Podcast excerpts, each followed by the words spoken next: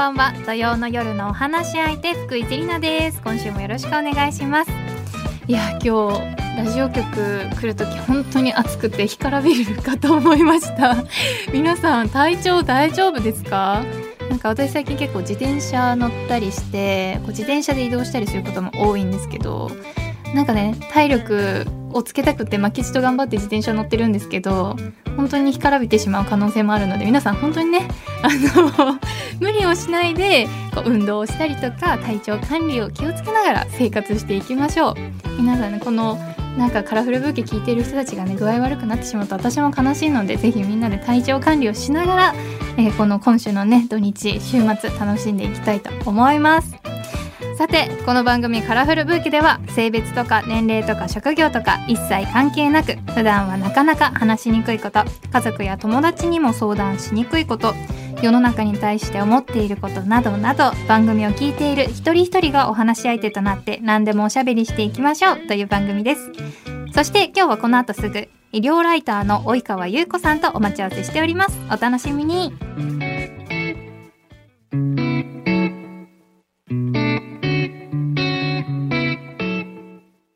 はいきなりですがあの及川さんのツイッターのプロフィール欄にインド映画が好きというふうにあったんですが、はい、こうインド映画が好きになったきっかけとかこう魅力のポイントとかってありますか？あはい。えっとですね私いろんな国の映画を見るのが好きで、ええ、まあなんていうんですかねメジャー作品というよりはまあ単館上映とか、はい、そういうものをあの見てたんですけど、はい、やっぱりその中でやっぱりインド映画にすごく惹かれてしまったっていうところなんですけど。あそうなんですね、うん、私の中でインド映画っていうとこう、うん、突然踊り出したりとか なんかみんなでミュージカル風になるっていう、うん、そういうイメージなんですけどなんか合ってますかね？合ってますよ。あの、踊りはやっぱりあのすごく見せ場なので、ええ、あの結構シリアスな作品でもダンスシーンって出てくるんですね。でやっぱりでもねあの歴史巻きみたいな作品だとものすごく衣装が豪華でなんていうのかなあのステージ見てるみたいでそれだけでもすごくあの見る価値あるんですね。すね。だけどやっぱりあのインド映画の魅力って2つあると思ってて、うん、1つはその大衆向けのその映画スターが出てくる華やかな作品で、はい、長いとね3時間ぐらい。そんなにあるんですか、うん、でねなんかね中休みとかあるんですよ。何ですかその？途中でインターミッションっていうなんか字幕みたいのが入って、はい、向こうはお休みがあるらしいあの休憩時間があるんです、ね、目を休めましょうみたいなね。なんかねトイレ行ったり多分スナック食べたりってことするんだと思うんですけど、はい、3時間あったら普通にきついですもんね、うん、きついです。だけど、はい、日本ではお休みがないので、はい、インターミッションって入りながらそのまま続くんですね。だけどね3時間全然もうあの大丈夫です。持ちます。面白いから。そうなんですね。そうなんかね一本にもなんかいろんな恋愛ものコメディシリアスなサスペンスとか、はい、いろんな見せ場があって、なんかねお腹2本分ぐらい見た感じの結構得した気分になれるような作品があるんですね。えー、確かに。時間的にも2本分ぐらいありますもんね。そうそうそう。それもあるし もう一つはなんかやっぱり社会派のなんかこう深刻なテーマを扱った作品。例えばインドだとレイプとか、はい、女性への暴力とか、うん、あとはカースト、はい、それから宗教の問題とかあの家父長制とかっていういろんなその社会問題があるんですよね、うん、差別とかね。でそういうものをすごく深くえぐる作品っていうのがあってそういうのってこうスター俳優さんとか出てこなくってあそうなんですそうストーリーがすごくなんか考えさせたりとかズキズキくるようなものがあるのでいやなんかこのインド映画って結構陽気なイメージだけしか持ってなかったので、うんはい、そういうこう社会問題に取り組んでいるようなこの映画があるっていうの知らなかったんですけど、はい、なんか例えばでこうおすすめの映画とかありますか？ありますよ。なんかね、えっと、グレート・インディアン・キッチンっていう、ええ、去年国会になって最近なんですね。そうですね、はい、で私フラウっていうあのウェブ媒体でこの映画をご紹介したんですけど、はい、あの扱っているのがあの家父長制なんですね、うんうん、であの教育を受けた女性が家庭に入って伝統的な家庭に入って、はい。男性が先に食事して女性は後とかですね、えーはい、あと毎日そのベッドを共にして、夫の要求に応えなきゃいけないとか、はい、あの洋服は手で洗いなさい。洗濯機を使うとあの傷むからって言われたり とにかくとにかく、はい、そのなんていうのか過不調性の中でモヤモヤとする出来事が次々にこう起こるんですよね、えー、だから見てる方がすごい胸が苦しくなるんですけどすごくなんていうのかなじゃあ遅れてるかってそういうことじゃなくて私たちもこういう場面あるよねっていうのがすごく共感できる映画で、はい、あのちょっとね宗教を扱ってるっていうのもあってあのコロナ禍で公開になったんですけど最初大手の配信会社にでやろうかっていうことになったのが中止になっちゃったんですよね。で小さな配信会社で始まったんですけどインド国内でも SNS とかですごく広まって、あの大ヒットしたっていうことで、はい、日本でもってなって最初あの限定公開だったんだけど、はい、そのフラウでも紹介した時すっごい反響で全国ロードショーになったんです。いやすごい。やっぱりこう共感が共感を呼んでどんどん大きくなっていたんですかね。そうですね、うん、だからそういう普遍的なテーマも実はいやなんかそんなイメージなかった。なんか勝手にこうインドは陽気な空気ばかりが流れていると思っていましたけども、うん。はい、いやでもそういう問題が起きてるっていうこともなかなか私たちには届いてこないことなので、ね、いやなんかそういう風なのを知るきっかけになったらいいなっていうふうに思います。ありがとうございます。はい、ねいきなり面白いことをたくさん教えてもらいました。いやさあ改めまして福井セリナがお送りしています文化放送カラフルブーケ。今日のお話し相手は医療ライターの及川優子さんです。よろしくお願いします。よろしくお願いします。ではまず及川さんのプロフィールを簡単にご紹介させていただきます。新聞社勤務を経て20代後半で独立しフリーランスのライターになった及川さんです近年は女性の健康美容更年期のヘルスケア医療分野の取材執筆を中心に活動され最新の著書365日機嫌のいい体でいたい現代を生きる私たちのヘルスケアアップデートブックを絶賛発売中です。そもそもこの新聞社勤務を経てこう独立して医療分野に行くっていうのがすごく面白いこう経歴だなっていうふうに思ったんですが、こう今は医療分野に携わってもらっていると思うんですけどもこの私も薬剤師でこう医療分野をもう専門にやっている身からすると及川さんのようにこう医療の言葉をみんなの言葉で書いてくださる人って本当にありがたい存在でして、はい、ありがとうございます、はい、やっぱり自分でもこう噛み砕いて話そう話そうっていうふうに思ってるんですけどどうしてもこう専門用語になってしまう時があったりとか特にお医者さんとかはそれがすごく難しい。やっぱりこうプロセスをすごく説明しなければいけないことが多いのでなんかそこに苦戦している方々って本当に今今この時点で多いんですよね。なので及川さんみたいな方がいらしてくれるのがもう嬉しいっていう。ありがとうございます。本当にそういう気持ちなんですけども、はい、まあそのフリーになったのは例えば結婚だったとしてもその中でこう医療分野に行くってもともと医療分野にいない人からするとすごくハードルが高いことだと思うんですね。なんかこうきっかけとかなんかそういうのがあったんでしょうか？そうですね。あのフリーランスになって、まあ、とにかくなどんな仕事でもやってみようと思ったんで、うんはい、あのジャンル限らずいろいろやってる中であのヘルスビューティーレビューっていう、はい、あの講談社さんが出していた当時、まあ、一般の方向けなんだけど会員誌みたいな感じで会員の方に購入していただく健康情報誌みたいな、はい、あの広告が一切入らない月に1回発行している雑誌があったんですね。はい、なんで、ね、でスポンサーがいない分ガチで書けるっていうんですかね、うんうん、取材もできるし何の縛りもなく何の縛りもなく、はい、だからまあ医師の方にも取材するしいろんな学会とかにも参加して、はい、あのどんなネタがあるかなとか、まあ、それを数年結構なんていうんですかね毎月毎月数本の記事を担当して、うん、あのやったことがなんかある意味あの鍛えられたっていうのかな。はい。あのいろんな先生方といろんな科の先生方と知り合いにもなれたし、はい、あの広告が入ってるのが必ずしも悪いとは言わないけれども、はい、そういう縛りがない中で書くとあこんなにいろんなことが書けるし、逆に言えば気をつけて書かなきゃいけないことっていうのも分かってくるっていうのかな、うんうんはい、だからそういうのですごい勉強になって、うんうん、でまあそれがきっかけでなんか私向いてるかもみたいな、はい、あの感じがあったので医療の仕事がまあいただいて。いろいろねいただく機会も多かったんで今まで続けられたっていうこともあるんですけど。いや、うん、嬉しいですね。なんかこう医療ってすごく私たちの身近にあるようで、うん、やっぱり医療分野に触れてこなかった人からすると意外と溝が深いというかこの間を埋めることがなかなか難しいなっていうのを感じていて、うん、でも自分たちの体に起こっていることだし説明すれば絶対に分かってもらえるんですけど、そういう医療の面白さとか学会ですごい面白いことをやってたりとかして私もそういうのを見るのがすごく好きなんですけどどなかなか伝わらないこう患者さんたちに伝えるのが難しい、うん、で医療のことを学ぼうと思うとなんかこう真面目な人みたいな。確かに真面目な人って感じ、ね、医療を学んでるんだ真面目だねみたいな、うん、いや全然そうじゃなくて今自分の体に起こっていることだからすごく面白いことだし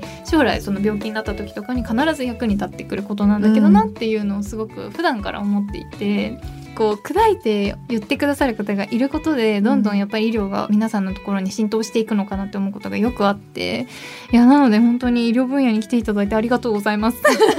とんでもない。もうあのあの私もあの自分で学びながら、はい、あの進んでいるところもあるしなんかあの興味があるから続けてられるのかもしれないです、だから私もなんか体でどんなことが起こるんだろうとか、はい、この先の将来どうなっちゃうんだろうとか、うん、まあ不妊治療をやってたっていうこともあるし、ね、うん、やっぱりあの女性ホルモンにこう女性の体がこう翻弄されたりだとかいろんな影響を受けるっていうことって知っておいた方がいいと思ったんですよね。だから医療記事を書きながらその自分が興味があるところもいろいろ深掘りもできたし、はい、すごく自分のためにもなったしなんかそれが誰かのためになるなら、うん、なんかいい仕事だなっていうふうに思うんですよね。うんうん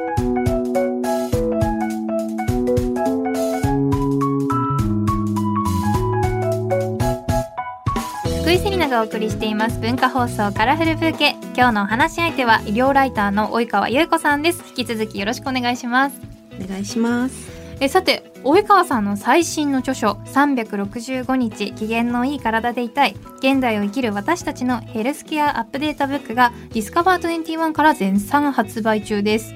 まず及川さんからこちらの本がどのような内容になっているのかご紹介していただけますでしょうか？はいありがとうございます。あのまだね多分フェムテックってなんか聞いたことあるかな聞いたことないかなっていうぐらいで、はい、多分知らない人もすごく多いと思うんですよね。ね。うん、ただ月経ショーツっていうのかな吸水サニタリーショーツとか月経カップって聞くと、はい、ああなんか最近ね、なんか流行ってるよねいろんなブランドから出てるよね、はい、百貨店で「ポップアップやってるよね、はい、みたいなことでああのことねってわかるかと思うんですよ、うん、ただでも月経周りのことじゃなくってだけじゃなくって例えば妊活のこととかあとは更年期のいろんなあの相談窓口だったりとかいろんなその技術を使って女性が不便に思っていることとか不快なこととかそういうモヤモヤを解決しようということでいろんな製品とかサービスが今世界中で開発されているっていう状況があるんですよね。はい、で日本では少しずつこう広まってきているところもあるので、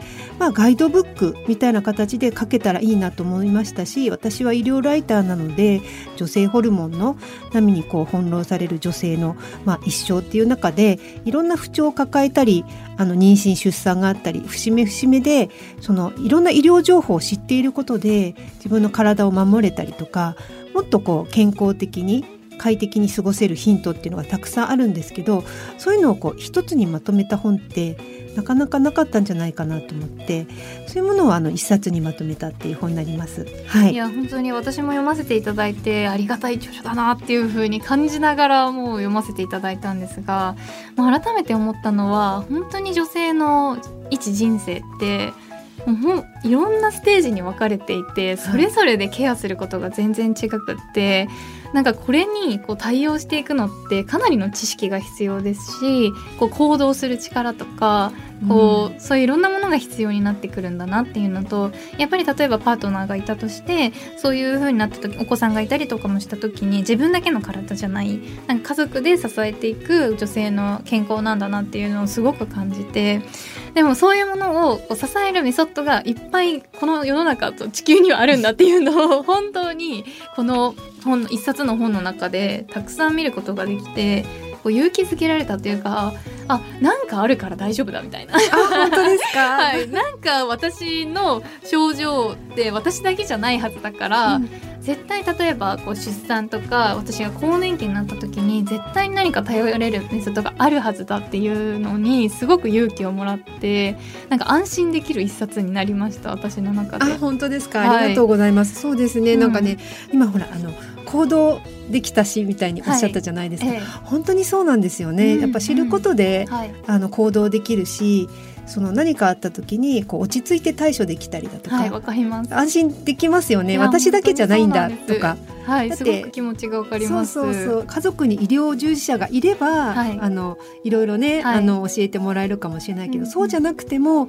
やっぱりあの一連のことを知っとくっていいですよね。よくあのテレビ番組とか、まあ、ラジオでも雑誌でもそうでしょうけど特集ってあって、はい、何かの例えば肩こりとか腰痛とか、はい、そういうの番組見るとあなんかやんなきゃとか思うかもしれないけど、こう処刑から閉経まで、まあ、その先までっていうのをなんか一回俯瞰してみると、はい、なんかちょっと安心するってことないですか？わかります、うん、なんかこうなんか10代の頃とかってそれこそ生理で悩むとか、うん、出産で悩むとか更年期で悩むなんて考えたこともないじゃないですか。まず自分に不調が起きてやっとこうなんて言うんだろうこういうことがあるんだ。へえ、うん、ちょっと調べてみよう。Google 検索みたいな感じで、はい、やってるのでもっとちっちゃい時からなんかこういうのを詳しくなんか教えてくれる授業があったらどんなに良かっただろうなって本当に思いましたね。そうですよね、うん、まあ生理のことはちょっと女の子だけ授業があったりするけど、はい、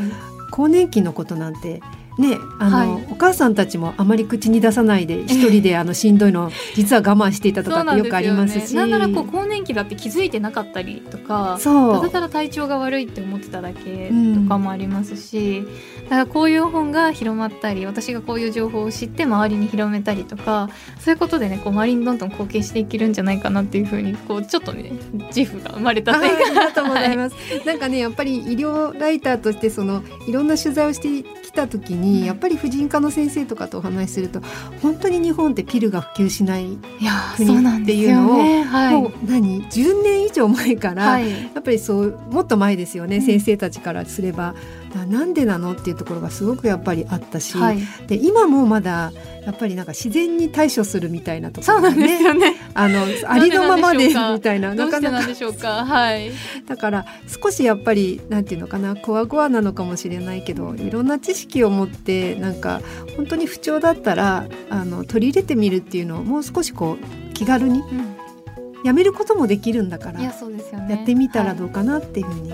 思いますね。はい、本当にそう思います。はい、そしてあの本の中にいくつかあるチャプターの中で、この番組でまだまり触れていない項目の一つが妊活なんですね。はい、で、こう妊活って実は私今28歳で周りの友達が 20, 20代なんですけどすごい妊活のことを私に聞いてきたりとか妊活について調べ上げてたりとか、はい、卵子凍結とはみたいな話が、はい、このお茶会で出たりとか、なんか最近妊活っていうのがすごく流行ってるんだなっていうのを私でも肌でも感じるんですけど今日本の妊活事情ってどういうふうになってるんですかね？そうですね。あの多分厚生労働省とかのデータを見るのが一番なんかきっとあの安心して、はい、あのデータを見ることができると思うんですけど、まあ、前から言われているように大体あの生殖補助医療で生まれた子っていうのが14人に1人だから、うん、クラスでいうとクラスに3人ぐらいいるかなっていう感じですよね。はい、あとは、まあ、あの5.5組に1組っていうのが、まあ、不妊の検査とか治療を受けたことがあるっていうことなんで、はい、割ともうなんか当たり前になってきてるかなとは思うんですけど、そうなんですよね、うん、きっと。なんかね私が不妊治療を経験していた時って、はい、あのもっと年齢が上になってもうねやっぱり他に手がなくって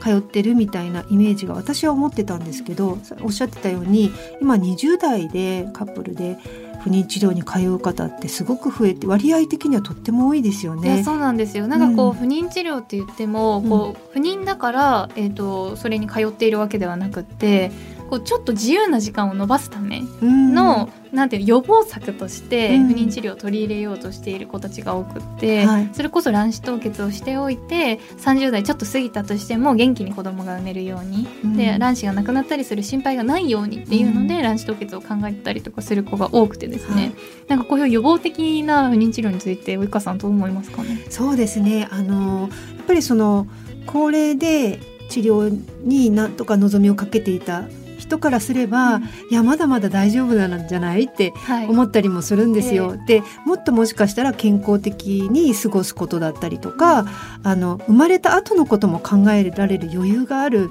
年代だから、はい、なんかそればかりにこう目がいってしまうとなんかもったいないなとも思うしそんなに焦らなくていいんじゃないっっていうふうに思うけど一方でやっぱりいろんな情報が入ってくるから不安になっちゃう、みんなそうだと思いますね。はい、でそこでやっぱり周りもやってるからみたいに焦って、はい、あの不妊治療に行かなきゃいけないっていうプレッシャーに、ちょっとストレス感じてらっしゃる方いないかなっていう心配はちょっとしていますね。いや本当にそう思いますね。私もやっぱりそういう話を聞いてて、うん、えなんかこう私の気持ち的には、うん、30歳ちょっと過ぎたぐらいでも普通に赤ちゃんを元気に産めるんじゃないかなってこうポジティブな方に考えていたので、うん、28歳卵子凍結うん私もなんか検査した方がいいみたいな感じで、うん、まあ、ちょっと不安にはなったりしましたね。そうですね、あの自分の体の状態を知っておくってことは大事だから、はい、もちろん検査を受けるって大事なことだと思うんですよね。はい、ただその生殖医療の専門的な検査の前にやっぱり健康診断の数値とかは見てますか、はい、っていうのはちょっと言っておきたいというか はい、その貧血だったりとかですね、あとは生理のいろんなそのあの疾患がありますよね。月経困難症もそうだけど子宮内膜症とか、はい、いろんなその卵管の問題だとかなんかあのそういったところで不妊になってしまうっていうことであれば、うん、早めに婦人科にかかって、はい、その不妊になってしまいかねない原因について先生とよく相談して、うん、あの治療しておこうみたいなところをゆっくりこうやればいいと思うんですね。はい、そうじゃなくってどこも悪いところがないけど、はい、とにかく不妊治療やっとかないと、なんか自分は失敗するんじゃないかみたいな、えー、こう恐れでやる必要があるかどうかっていうのは落ち着いて冷静になって考えてみてほしいなと思うのは、まあ、キャリアも大事だしそのどういう人と結婚してあの子供をどんなふうに育てていきたいかとか自分の人生どう送っていきたいかって考えることも必要だしお金がかかることじゃないですか。卵子凍結もあのやっぱりあの維持費っていうか、もかかることだしそのパートナーが変わってったらその自分だけのその受精卵を凍結するのか、はい、卵子だけを凍結するのかっていうのでも確率とかね、はい、いろんなところが変わってくるからそういったものをちゃんと専門家の先生と相談しながら、うん、あのその人の選択なら私はいいと思うんですけど、はい、そのリスクもあればそのメリットもあるだろうし、うん、自分のそのお財布とも相談しながら、はい、人生ののあの時間とも相談しながら納得いく形で、うん、一人一人がやっぱりあの決めることだと思うんですよ。だから誰かがやってるから焦っちゃうっていうことってなりがちなんだけど、うんうん、ちょっとれ落ち着いてあのよく自分の選択っていうのかな、はい、自分はどうしたいかっていうことをよく考えてもらいたいっていうふうに思います。いや本当にそうですね、まずは検診して小さな悩みを少しずつ改善していくっていうところが一番大事っていうのを伝えたいですね。はい、うんうん。さて本の中でこの番組でまたまたまだあまり触れてきていない項目この一つが女性特有の病気なんですね。で今実はこの合間でお話ししていて あの検診を受けるのがこうみんな怖いんじゃないかなってこう検診率が低いのでっていう話してえ私はなんか検診で何をするのかワクワクするんですけど みたいな話を今及川さんがされていて、はい、いやなんかそれってすごい特殊だなというか、はい、なんかそういうふうに思えたらどれだけハッピーだろうって思うんですけど、あんまりやっぱ怖いとかそういうのないですかね？私はないですね、うんうんうん、あの逆にあなんだろう。だから自分でこう多分人生の節目節目でこういうことが起こりやすいという知識はまあありながら、はい、じゃあ自分ってどうなんだろう、例えばあの閉経した後って女性って骨量がすごく減っていきますよね。でだからその前の若い時にその骨量っていうピークボーンマスあの一番その骨量が高いところを20代ぐらいですごく高くしとかないと、はい、そこで低いとあの閉経になった時に骨折しやすくなったりして、はい、それがまああの強いては高齢になった時に寝たきりになっちゃうとかって言いますけどだいぶ長い話なんですけど、例えば自分の骨量って平均より上だといいなとか思うじゃないですか。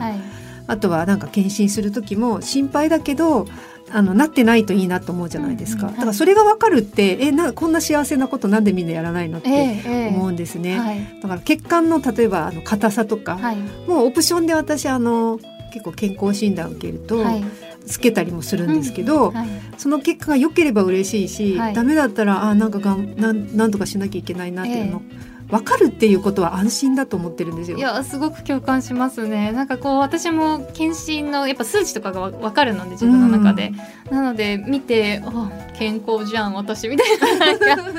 って思ったりしてすごく楽しかったりするんですけど、うん、及川さんは普通の健康診断以外にも人間ドックとか女性ドックとか受けられてますか？えっと私の場合は、うん、えっとあの基本的にはフリーランスだから、はい、あの住民検診になるんですよね、ええ、お勤めの人って会社の検診受けるじゃないですか、はい。すねはい、で私はあの住民検診なんで、うん、あの近くの病院で一通り毎年、はい、あの健康診断プラス、えっと、がんの,、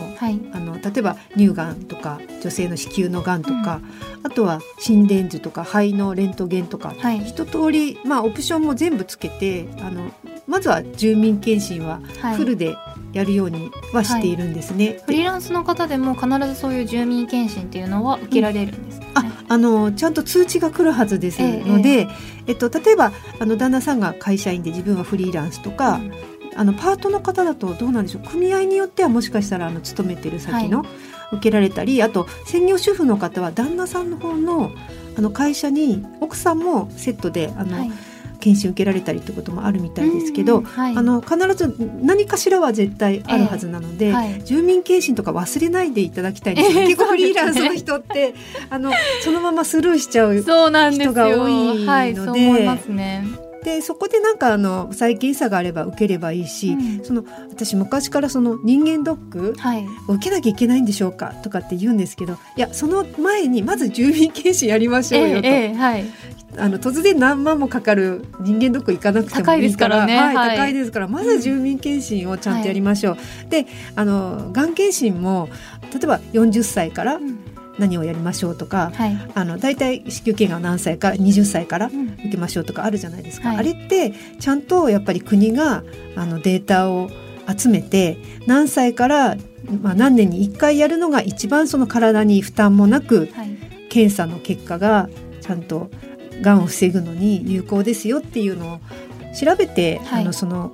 期間とか推奨してくれてるわけですね、うん、推奨してくれているので、あのそれをまず信じて受けてくださいっていう感じ、はい、本当にそうですね、うん、あとは個別なんですよやっぱり、うんうん、その人がその例えば乳がん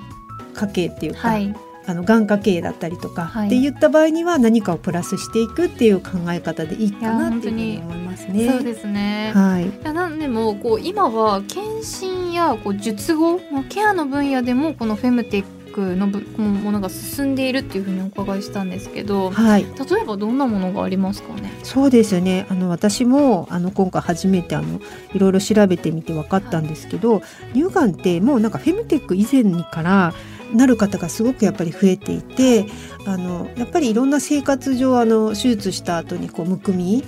がひどかったりとか、はい、いろんな悩みがこう明らかになってきていてそれに対するケア用品ってたくさん出てるんですよね。はい、でそこに新たにまたフェムテックっていうところで、はい、あのリンパ浮腫をこうあの和らげてくれるような、うん、あのストッキングっていうので、はい、もう高性能なものが出てきたりだとか。面白い、うん、その前にあの検査っていうところでやっぱりマンモグラフィー痛いじゃんとか。そうなんですよ。私、ね、それがもう怖くて、うん、受けたことまだないんですけど。あ本当ですか？いやもう怖すぎて、うん、もう全部断ってます。今のところ。え言ってください。でも怖いんですよ。言ってください。マンモグラフィー以外に乳がん調べられるこの超音波検査じゃやっぱりわからないこともあるっていうのは分かってるんですけども、はい、あでもあれですね、はい、あの乳がんの検査は一応あの40歳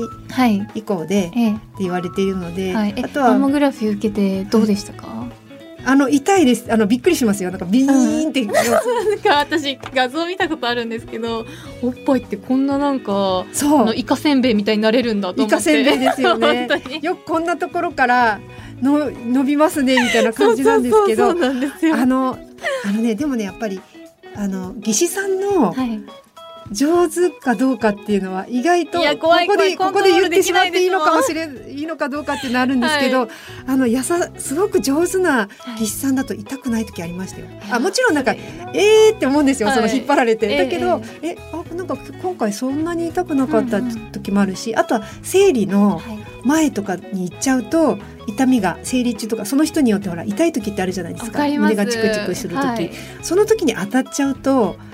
ちょっと辛いかもしれないです、ね、はい、だからそれは自分でコントロールして、はい、あの行ってほしいなっていうふうに思うんですよね。だからあとマンモグラフィーとやっぱりあの超音波は一緒にやっぱりあの別々にセットでやった方がいいっていうことはやっぱり言われているので、あのどちらも受けてほしいな、はい、もしくはどっちかだった場合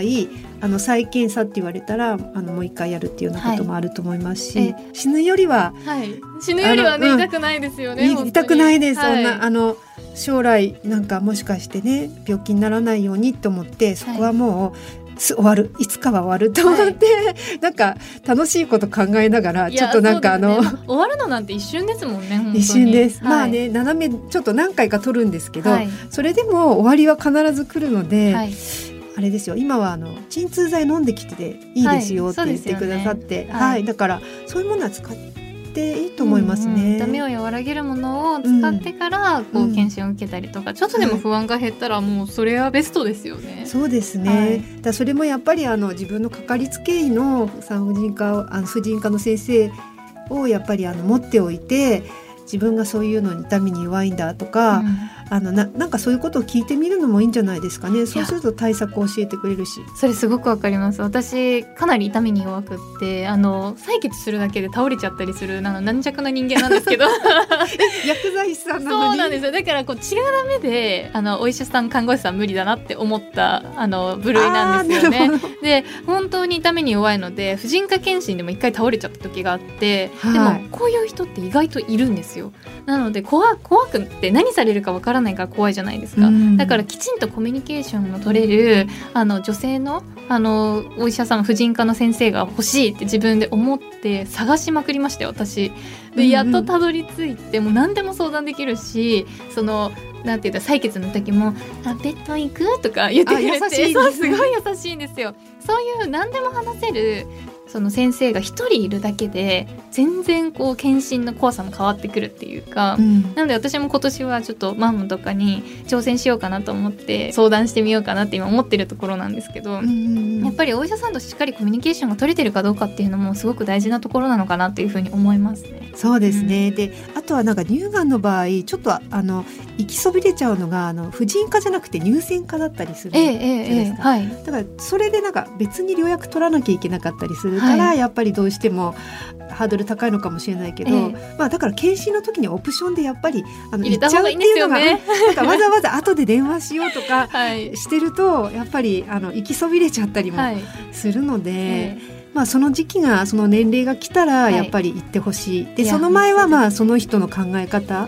だとは思いますけど、あの婦人科の先生に相談すればいろいろ教えてくれると思いますし、うんうんはいはい、はい、そうしていただいてぜひ、ね、はい、怖いと思うんですけどぜひやってみてください。はい。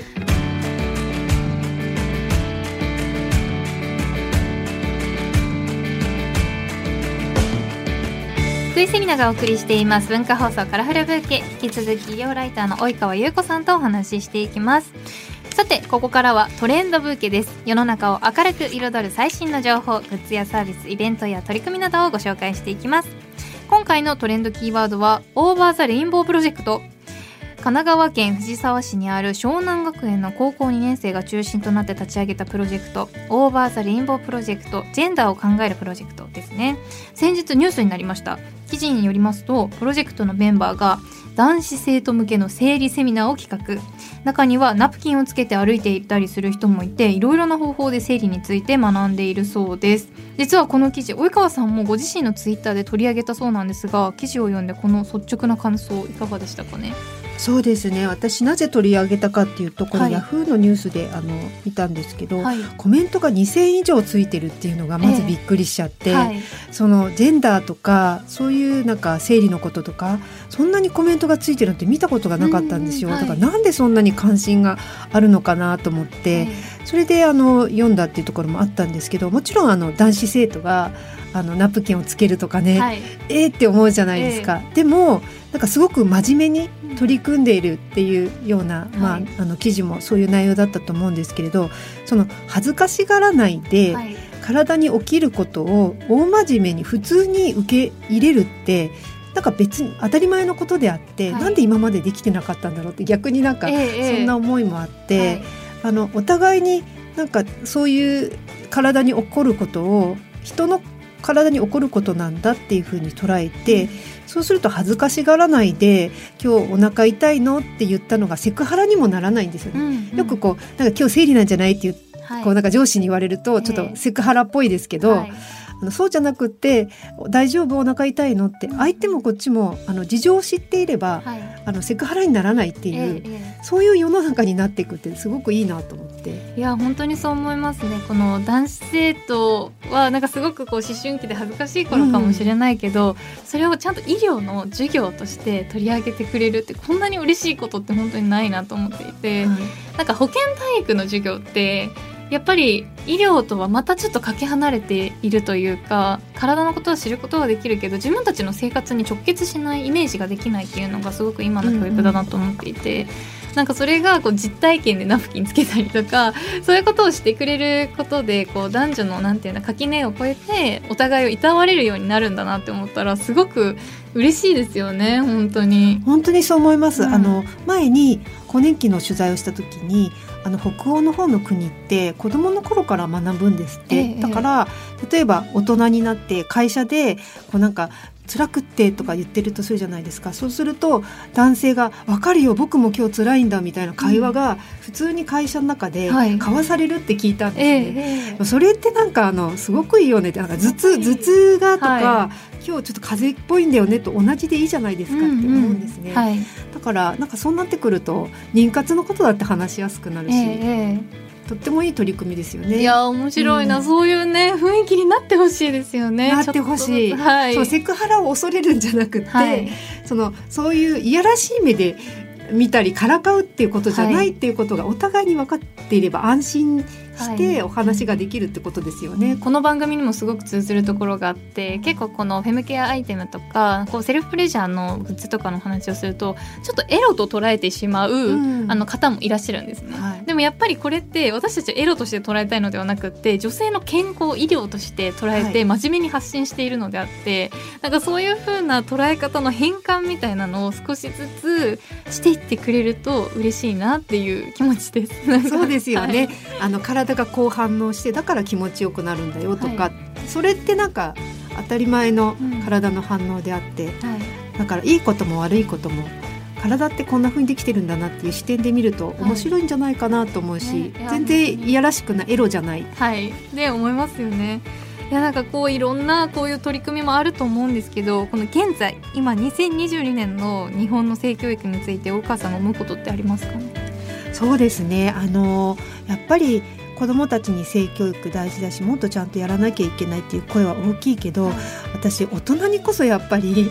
性教育も受けて改めて受け直してもほしいと思うし、はい、特に私もメディアのところにいる人間なのでいろんなコンテンツを作る側ドラマにしても CM にしても小説にしても、はいやっぱりジェンダーの問題を知ってるかどうかとか性教育体のこと医療のこと知っているっていうのは、はい、そのコンテンツに反映されていくと思うんですよ。ええ、だからあの子供もそうだけど大人にも学んでほしいってすっごい思いますね。やっぱり大人が学ぶことで自分たちの子供に伝えられるじゃないですか。はい。なのでまずはなんなら大人が っていうのはありますよね。そうなんですね。やっぱりコンテンツが、えまだこういうこういうの見なきゃいけないのっていう、はい、やっぱ表現っていうのがまだまだ日本にはあると思っていて、うん、もっといろんな表現の仕方できるじゃないって思ったりもするんですね。はい、女性がえちょっとモヤモヤしちゃうっていう表現ってまだまだあると思うんですよ。炎上しちゃったりもするし、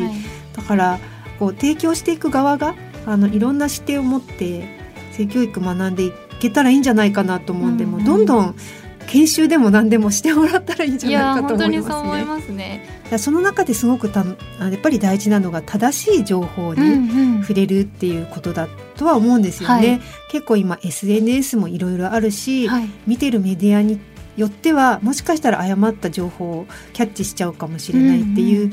世の中だっていうことは知っておいて、はい、あのきちんとしたその性の情報だったり医療の情報はどこだったら受けられるかなっていうのは、なんか頭になんか念頭に置いてもらって、はい、選んでほしいなっていういや間違いないですね、間違ってもそのコメントとか、はい、ツイッターのコメントとか、はい、そういうのは参考にせずに情報元がどこなのかっていうことですよね、はい、そういうのをそうですね。しっかり見ていかなきゃいけない時代なのかなっていうふうに思います、はい、うんうんいやありがとうございます。いや本当に残念なんですがそろそろお時間になってしまいました。もうなんかいくらでも喋ってられちゃうというかねそれぞれのねトピックをもっと掘り下げたりもしたいところなんですけども、え最後に今日及川さんが感じたことなどをぜひ花言葉にして番組で素敵な花言葉のブーケを作りたいんですが及川さんの花言葉いただいてもよろしいでしょうか？そうですね。私はなんか人生は選択の連続っていうことをあえてちょっと言いたいなと思ってるんですけど、はい。えー、なんかやっぱり主体的にあの自分の人生を選択することによって、うん、その先がなんていうんですかね望む人生に変えられるというか、はい、あの納得のいくなんか幸せな人生を送れると思うので、うん、妊活にしてもなんか医療にかかるにしても検診も全部自分の選択なんですよね。はいそこをなんか意識してもらえたらいいかなっていうふうに思います。はい、私も共感します。え及川さんからいただいた花言葉、しっかりとカラフル武器に束ねていきます。ありがとうございます。さあそして及川さんからお知らせなどございますでしょうか？ちょっとまだあのあ、えーと、何かイベントがあるとかっていうことはないんですけど、はい、あの私もツイッターとかであの自分が気になった記事とかですね自分があの担当しているその性のあの記事だったりとか、健康情報っていうのは常にまあ発信もしているので、はい、よかったらちょっとツイッターなんかも見ていただいて、はい、あの参考にしていただけたらいいかなっていうふうに思います。ぜひ皆さん見てみてください。はいいやというわけで本当にあっという間だったんですけども本当に勉強になるお話ばかりで大変本当に学びの深い回になりました。ということで及川さん今日はありがとうございました。またぜひお話ししましょう。はいぜひよろしくお願いいたします、はい、ありがとうございました